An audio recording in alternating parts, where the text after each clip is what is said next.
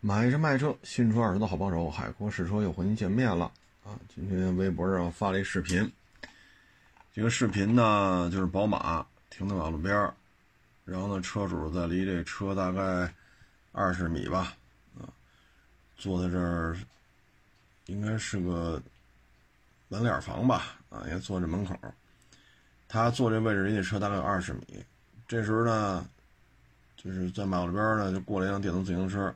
嘣，就撞这个宝马叉五这个屁股上，咣当这一下，然后呢，骑电动自行车这个一一掰轮走了啊，所以这事儿呢就有意思了啊，这个赔偿责任怎么算啊？因为看这视频当中啊，这车主一听撞，马上站起来了，然后就往车跟前走，他一看对方那个电动车要跑，他就去追了啊，然后就跑出。监控画面了，这个事儿啊，你去追他，嗯，也不见得是好事儿。为什么呢？如果说你这车停在这儿，这是一个禁停路段，那还不一定算对方全责呢。啊，如果说这条路停，他就是你宝马叉五停的这位置，人就是非机动车道。这儿不允许停机动车，也不允许机动车在这儿走。那你一机动车停在这儿了，你就是违法的。这如果这是一个非机动车道，那人家骑电动自行车挂机撞上了，你还真不好说。说我这个是吧？宝马后保险杠、后备箱盖都撞变形了，嗯，后风挡撞碎了，那你得赔我钱。那我这电动后备箱。我这不是普通的，我是电动的啊。那我这后备箱门多少？后杠多少？后风挡多少？如果再绕一尾灯的话，一个尾灯组多少？你还真不见得说让对方负全责啊。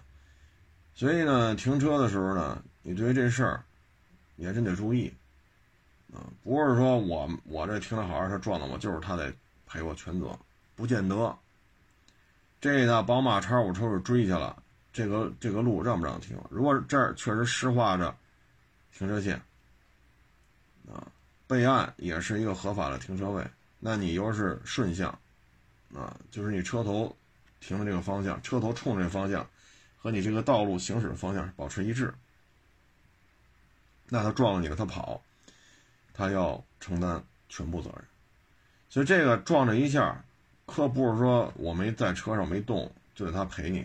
不见得，原来呢分享过一案例，一个开金杯的，应该是拉货的吧，好多年前了啊，没有什么货拉拉什么这没有的，好多年前了，应该是零几年的事儿。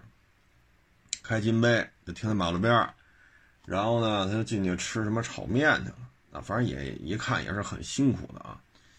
这时候呢一电一电动三轮吧，好像是是脚丫子蹬的还是电，我也记不清了，因为这案子好多年前了。哎过来了，也不知道怎么回事就这骑三轮的冲着金杯就过来，邦叽就撞上了。这一撞，骑三轮这人死了。这人死了，那这人死了，那可能叫警察呀。这警察来一看，哟，这事儿大了。最后怎么定的性啊？这金杯要承担责任。啊，具体承担多少我记不太清楚了，但是警察跟他说的很清楚，你停车这位置禁止停车，现在三轮在人家应该走的路上就不应该出现你这台车，这台车就不应该停在这儿，要撞上了死了你得赔偿。至于说什么责任划分，我就没记住。那车主司机啊，开金杯当时就他说我就吃了碗炒面呀，怎么我就要承担赔偿责任了呢？警察说这不让停车。备案里边没有这个，这儿没有车位啊。人家非机动车道，那三轮车就是非机动车。你这金杯怎么算也算不成，也算不成非机动车吧？你这是一机动车啊！咣叽撞你车屁股死了，赔钱吧。吃炒面那主都惊了，这怎么了？我这吃完炒面怎么怎么就摊上人命官司了？所以像这种情况，停车之前得摘清楚。啊，可不是说我停这儿了，我没在车上，我停的好好的，呱唧他撞了我，赔钱。你还敢跑，哼，你全责，不见得，可不见得是这点事儿，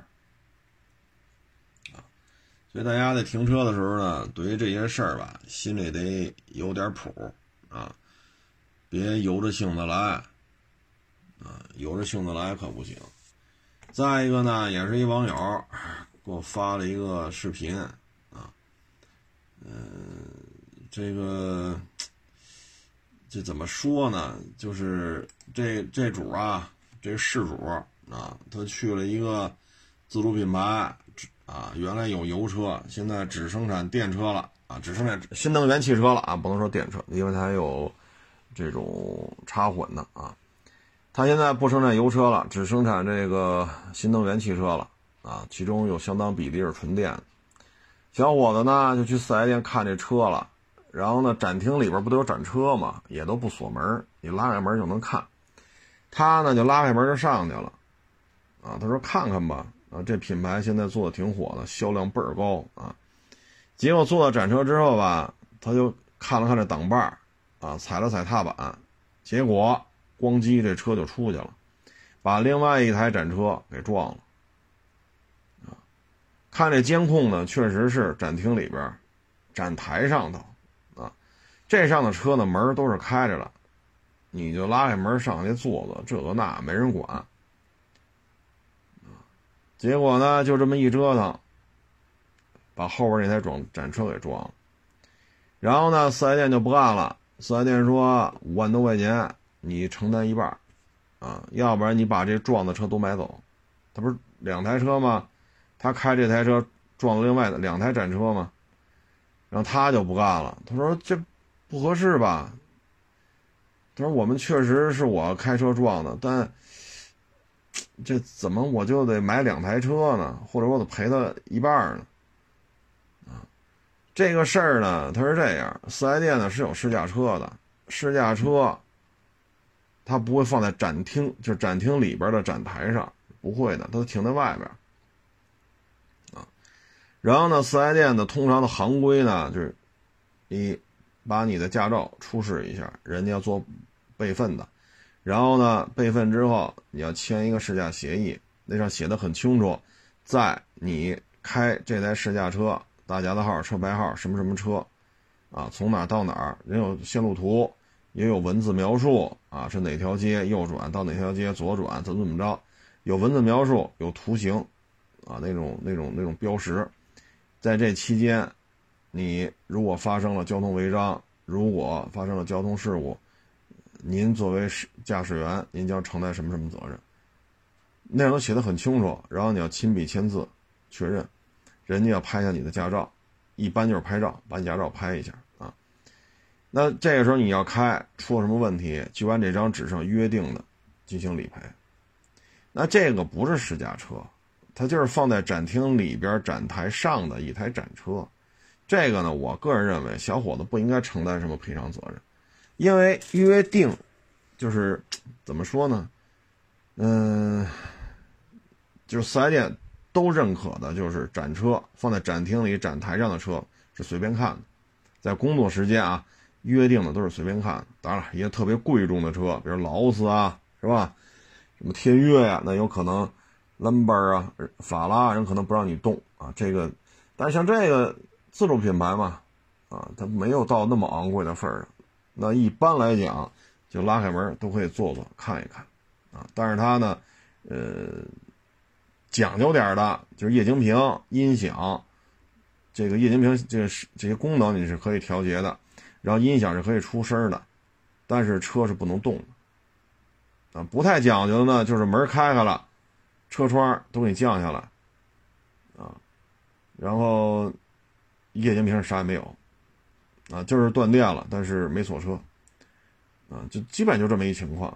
所以那小伙子呢是按照约定的习俗这个行为来讲，他没有做出圈的事儿，所以我不认为这小伙子要赔偿对方两万来块钱，我也不认为小伙子应该买走这两台车，啊，所以这个事情的话，只能说四 S 店管理是有问题的，因为像这种纯电车呀，它不应该是这样。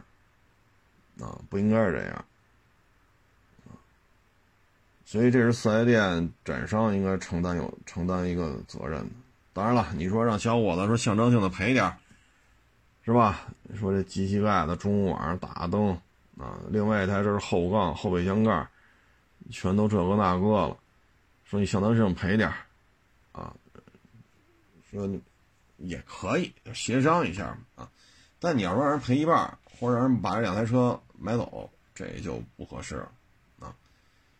因为约定习俗就是展厅里展台上的车是随便看的，你踩这个踩那个，是吧？油门刹车呀，换挡啊，这车是不应该动的啊。这是我个人的一个，我个人的一个一个。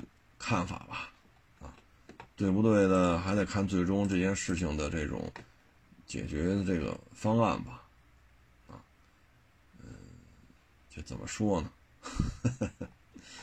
反正大家去四 S 店吧，一定要注意，啊，一定要注意。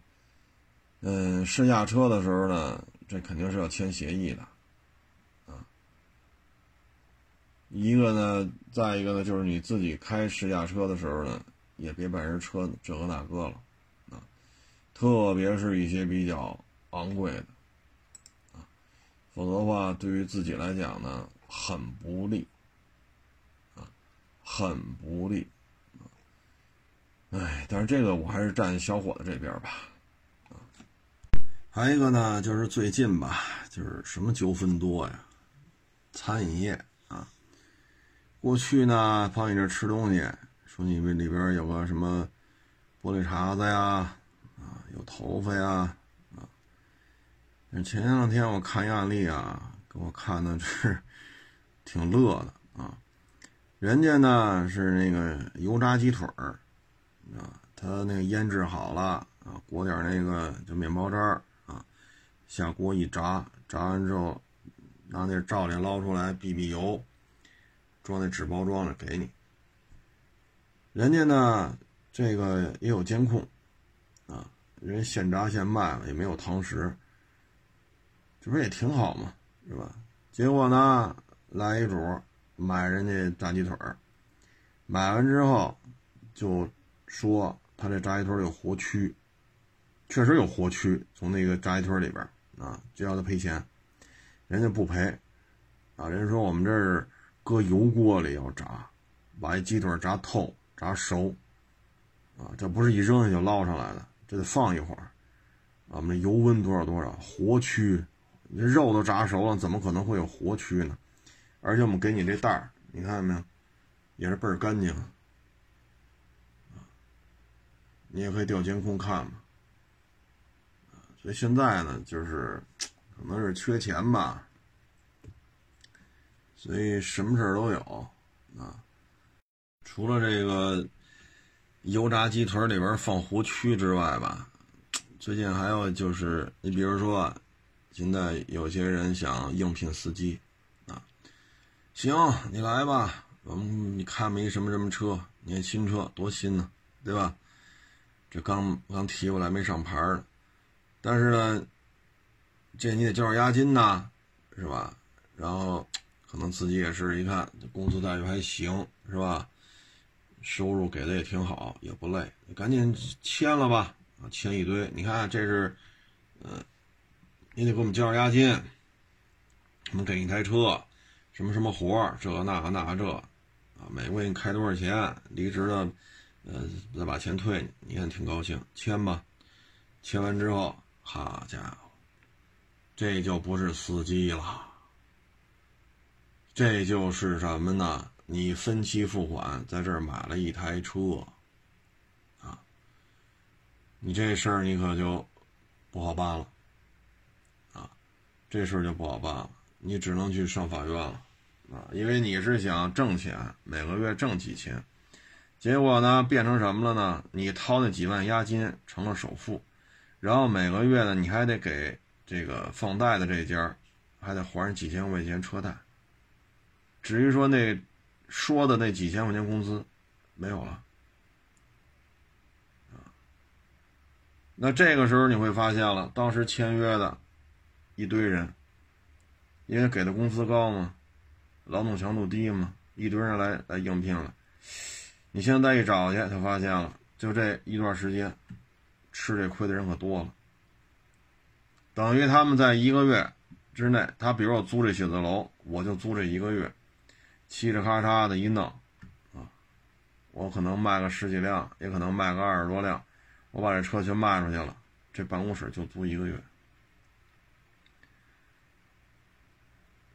现在就成卖车了。你去应聘司机，你变成你去分期付款买了一台车，不光是没挣着钱，那几万块钱也不是押金，那是首付，你还要还车贷，不还的话你就要上失信名单。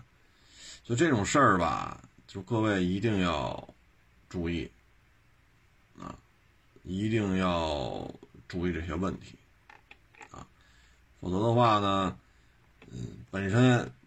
可能就是没有工作了，啊，上有老下有小，啊，就需要一份工作来维持家里的运转，啊，你这再这么一闹，又掏了几万，每个月再背几千块钱的饥荒，你这不是雪上加霜吗？这个呢，一般针对的就是像我这岁数的，或者比我再大点的，五十多的，啊，这个这个。可能没有工作了，就就想开个车就完了，卖把子力气，结果呢又吃这亏了啊！还有了呢，就是那网约车啊，有些网约车的这种也是一种玩法啊。最后呢，你发现拼死拼活干，挣这钱还不够还车贷呢？为什么呢？他跟你说了，你别买什么轩逸、卡罗拉，挣不着钱，咱就得走高端范儿。那什么叫高端范儿？你弄个。奔驰 E 吧，好家伙，这是，这是比卡罗拉轩逸高端，但是你聊来聊去，最后就成车贷了。还有了呢，就是今年这不是大四的学生得找工作了吗？啊，尤其是一些小姑娘，啊，给你开了一个特别高的一个薪水，说一个月啊两万五，啊，哎呦喂，他说我这。也不是九八五，也不是二幺幺，怎么给我开两万五啊？这这么好吗？对，我们就就觉得你合适。两万五啊，给我们老总做秘书，以后什么签个合同啊，商务会谈呀，是吧？你以后上班得注意着装啊，你这个得穿点牌子货啊。但是你说就一点我们不满意，那小姑娘一听哪儿不满意，我改，是不是？不都挺满意的？就一点不满意，哪哪儿？他说你看啊。你这个鼻梁如果再垫高一点，这可能老板看你就赏心悦目了啊！因为这来求职的好几个，我们认为你是最合适的，但是老板就喜欢高鼻梁的。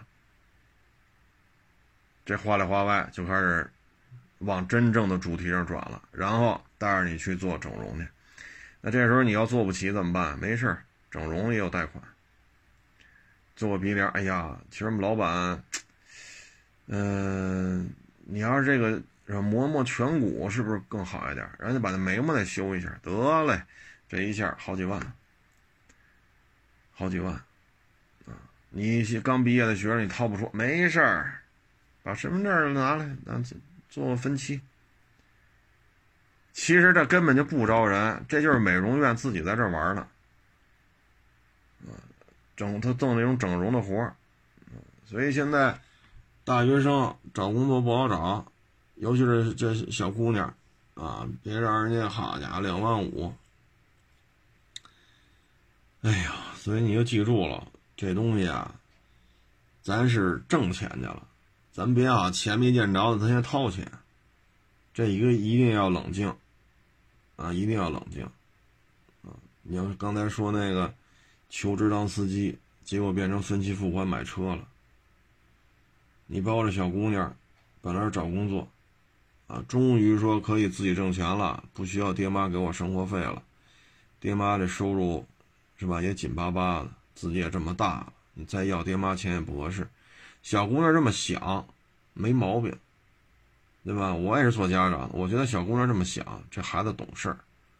但是咱别为了找工作，有时候心太急，你这一下子。好家伙，几万块钱的贷款，你还得还钱，啥也没干呢，背又背了几万块钱债，你这你说，咱是不是得不偿失啊？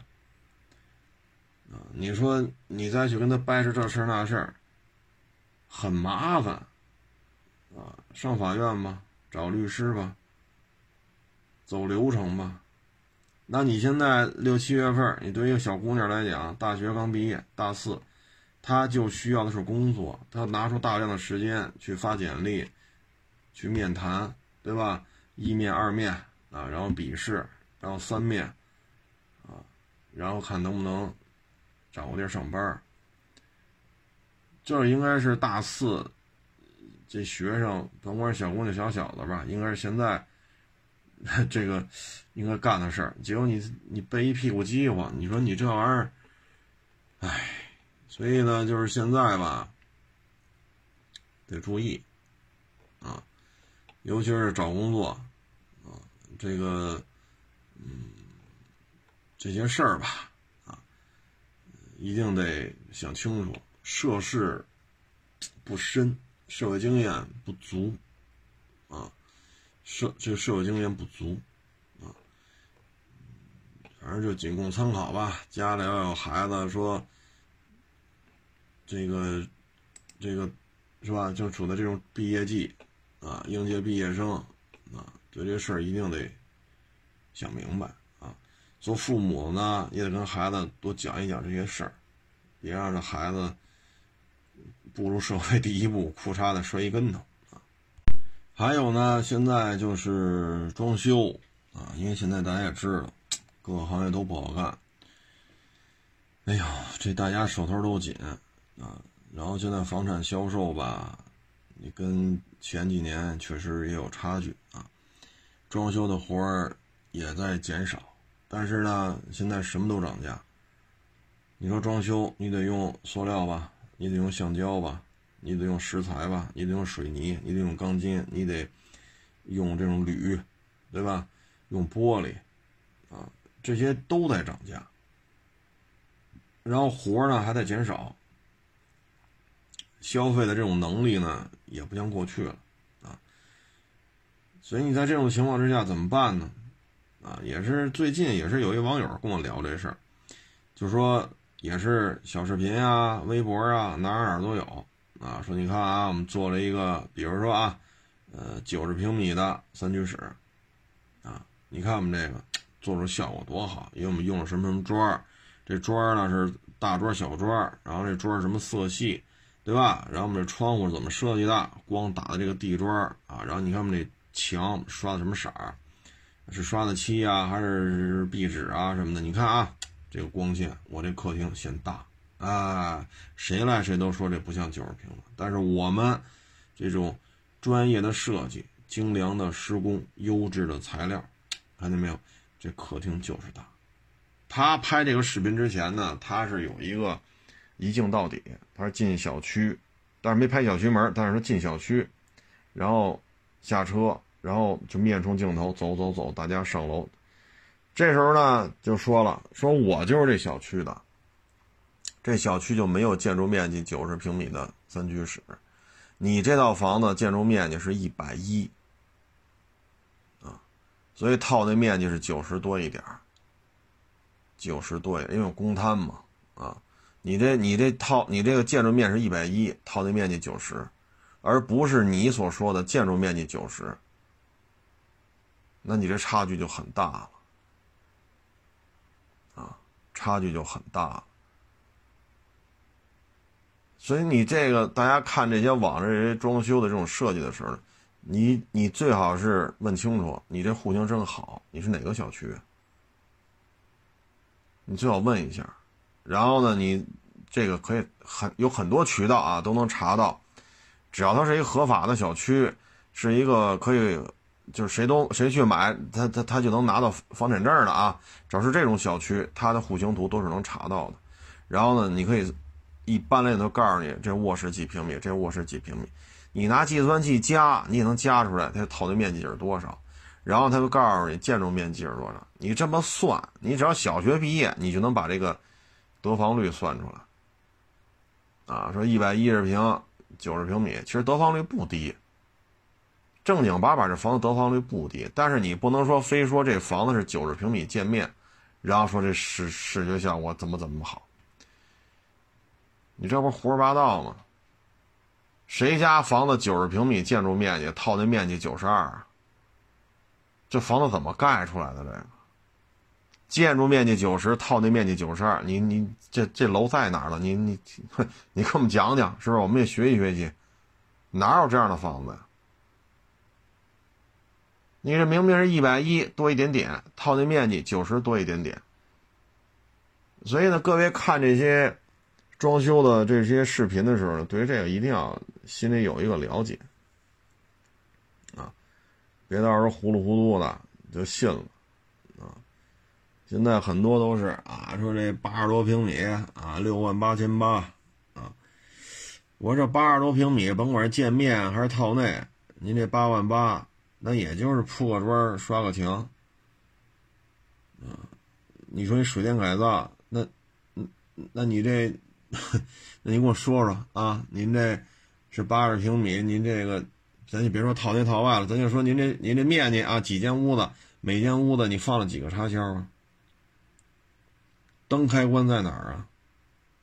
你卫生间放了几个插销？你厨房放了几个插销？你客厅放了几个插销？你这上面这灯安了几盏呀？你把户型图拿来，你给我。说说，我看看你一共走了多少个插销，三项的、两项的，对吧？你你你给我装了多少？灯装了多少？灯开关在哪里？你最好问清楚。包括你说你这个说六万八还是八万六，无所谓啊。你这装修完了，你那咱这个窗户、阳台，这不得封阳台吗？您这是两层玻璃的断桥铝，还是三层玻璃的？还是四层玻璃的，还是五层玻璃的？你还是就是个塑钢的。所以各位呢，千万别又跑这比价，因为二手车净是这个，到处比价，只买最便宜的。那二手车，唉，二手车是谁便宜谁那车就好吗？那不又回到咱们之前聊的吗？那八千块钱的 A 八那便宜，你买那个去不就完了吗？你就别买八千块钱的捷达了，你买八千块钱的 A 八呗，这多超值啊！那还带底盘升降的，多好！大皮椅子、大沙发，是不是？你别买八千块钱的老捷达了，你也别买八千块钱的老凯越、老伊兰特，你就买八千块钱的 A 八得了，那有性价比。这事儿是这么聊的吗？你八千块钱老伊兰特，是吧？八千块钱的老福美来。老凯越，咱说石头石头，还能开，啊，还能开，所以这个，唉，反正就仅供参考吧，啊，别到时候我一说完了，哎呀，你这这，你说谁呢？啊，你这影视谁呢？啊，你这你这含沙射影的是是说我这爱占便宜吗？啊，这又不干了。其实你说我影射谁了？我这，唉，所以这个东西啊，就是您随意，啊，您别找我了，我我们可负不了这责任。啊，还还有这发点照片，这车你多少钱收啊？我说你开过来看看，我要买，你就告诉我这车你要收你多少钱？哎呦我老天，这这也挺好啊，就是思维越简单的人吧，活得越，反正更简单，啊，人人家比我活得痛快，呵 呵什么人都有啊。反正就跟各位做一个分享吧。现在挣钱不好挣啊，一旦心态失，一旦心态失衡啊，一旦出现这个那个啊，那你可能，哎，咱就别被啊，别别被骗了啊，别被骗了。各位就是一定要防止这个风险吧。还有了呢，就是你像很多城市啊，买房它限购啊，那你家庭为结构，你去买你没有购房的这个资格了，那怎么办呀？离婚吧，啊，离婚再去买去。哎呦，这各位一定要慎重啊，啊，这里边出的纠纷就多了去了，啊，拿了几百万上千万离婚，对吧？你这个夫妻双方离婚了，你把钱都给另一方了，人家在离婚期间拿着离婚这个时候分割的财产，比如说一千万，啊，那你离婚的时候已经做了财产的分割了，那人拿着一千万，人去买房去了，买完房之后人不跟你结了，啊，这时候你说了，我们这是假离婚，那一千万是共有财产，这房子也得有我一半，这法院不支持啊，离婚还有假的呢，你上法院跟人说这个去。你这个就不好弄了，啊，不好弄了。那你，那有人网友说，那那之前买那那买那房子不还归另外一方吗？他不也和各位啊？之前买的时候可能一平米八千买了一套，啊，然后一平米两万买了一套，这房子撑死了能有多少钱？一百平吧，一百平的凑个整，八千那就是八十万。你两万那不就是一百？那两万就是两百万吗？那现在你拿了一千万买了一套，这是第三套。假如说还是一百平，这三套房子都是一百平，一个八千，一个两万，一个十万。那头两套房子我不要了，我就要这第三套了。那你说这三套房子是不是第三套最值钱？因为它的市值已经，或者说我花已经花了一千万了，明白这意思吗？那原来的房子可能不值这价钱。那两套房子加起来可能就值一千，对吗？那你像北京这很正常。那现在说五环外能过十万，恨不得喊到十一万、十二万的这板楼，那不也就是北五环吗？北五环能喊到这价钱？你西五环、东五环、南五环哪个楼盘一板楼喊到十二万一平？对吗？所以就是说，哎，很多纠纷吧，都弄得，哎，我也是糊里糊涂的，啊，就是说，咱咱们不能这个，嗯，怎么说呢？咱别别太那什么，啊，宁可这房子不买，啊，你呢？如果说真是要买，你可以，你别以离婚的方式，因为离婚的财产牵着名下所有财产的分割，包括孩子的抚养权，啊，包括孩子的抚养权，你可以找找别人借标啊，你比如说老家找老家以老家的名义去买，然后写个东西，啊，由于受房屋这个购房的政策，我们现在没有购房的资格了，现在请啊是男方的。家长或者女方的家长，因为你这属于还是属于亲戚关系嘛，然后由男方出资一千万，或者由女方出资一千万，或者说由男女双方共同出资一千万，委托男方家长或女方家长购买北京市哪个区哪个小区几号楼什么几零几，房屋的价格为多少多少，这套房子实际出资人为这男女双方。你把这东西写清楚啊，这法院还是能理解的。好，你都离了婚了，你现在又掰扯这个了，那法官就问：那你离婚的时候，你不是财产进行分割了吗？那除非现在另外一方说了，你他承认是假离婚，他要不承认假离婚，你是怎么弄啊？那你离婚案子不也是法院判的吗？那你这。欺骗法院，你这属于啊，所以这些事儿真是犯不上啊，犯不上。或者你卖一套，对吧？你说你南五环有一套，啊，南四环还有一套，那你把南五环的卖了，对吧？你现在挨着宋家庄、挨着立泽桥近点的，现在房子也在涨，那你把南五环的卖了，留着南四环的，然后再去买北五环的，这不是还是两套房子吗？是不是？这有些时候，嗨，包括现在这卖这二手手表也是，很多自媒体也在卖这二手手表。那这二手手表，你这个什么时候的、什么什么年份的表，这跟这表的价格是有非常大的关系的，啊，是有非常大的关系的。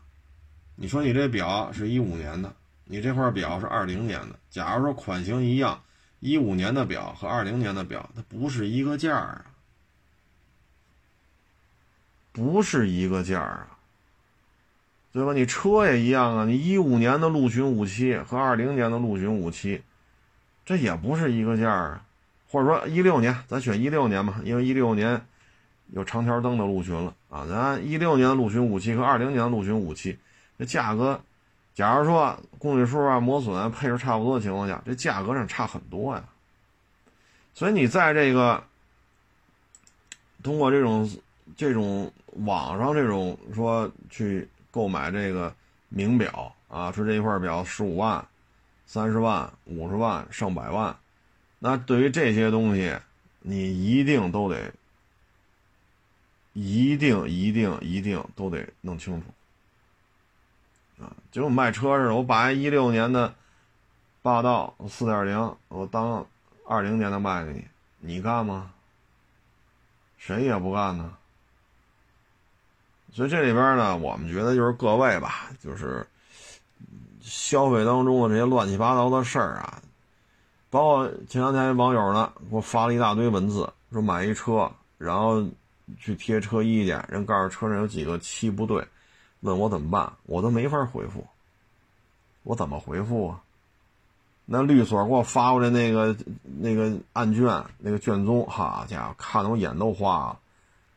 各种，哎呀，就就是，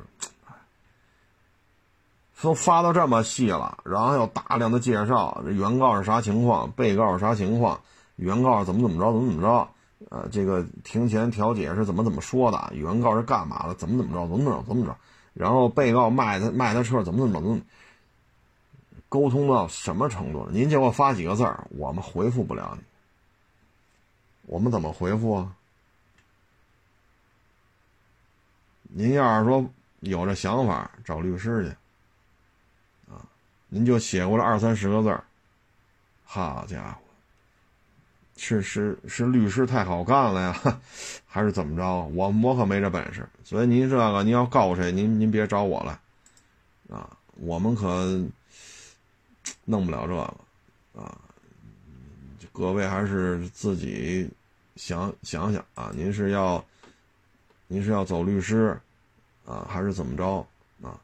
这只能是自己来拿拿捏了啊。哎，咱就不扯这些乱七八糟的事儿了。今天呢，正好看了一动画片哎呀，有点意思啊。讲的呢，就是咱们抗日战争的时候。啊，有多炮轮的，有炸这个铁轨的，啊，呃，有这个怎么说呢？跟日本这个巡逻队干仗的啊。嘿，我说这有点意思。嘿，之前吧，前二年好像是有一个解放军的一个选特种兵的啊，有一个会武术的，还有一个胖胖乎乎的啊。他们要去参加特种部队的选拔，最后也是进入特种部队了。然后训练嘛，从啥都不懂到新兵，到一个合格的解放军战士，再到参加特种部队选拔，然后再去训练，再成为一个特种兵。这两三年前就看这个了，我这挺好啊。然后今儿一看吧，哟，我这行啊，多炮楼啊，还挺有意思。有这个迫击炮炮弹的这种曲线图啊，它告诉你这个炮弹从哪儿打出来了，落到哪儿啊？这是一个三 D 图啊，这是炮楼，这是石头壕沟，然后后边是森林，森林小山坡啊，迫击炮在哪儿，弹着点在哪儿？好，还可以画这个。然后底下游击队队员呢，有有有佯攻的啊，有主攻的啊，嗯。挺好玩 我还坐那看了会儿，嘿，我说这行啊，这个，我说这动画片这行。啊，这是咱们不应该丢的东西，咱们的这种宣传的这个文化作品当中应该有这些东西。啊，包括怎么扒铁轨啊，怎么埋炸药，怎么把日本巡逻兵呃那个铁轨车啊装甲车啊铁铁轨上跑的这个给它炸了。啊等等等等，啊，还有小孩拿个红缨枪啊，在路口这个站哨啊，查路条，发现大队鬼子呢，把那树给它放倒喽啊，等等等等。哎，我说这这挺好挺好，反正我们小时候就受这些教育来，啊，这是应该多做啊，应该是多做一些。行了，这个不多聊了。各位呢，也是祝愿大家身体健康啊！疫情呢，现在北京已经到了收尾阶段了。然后平时呢，也是开开心心的啊，顺顺利利的啊。欢迎关注我新浪微博“海阔试车手”。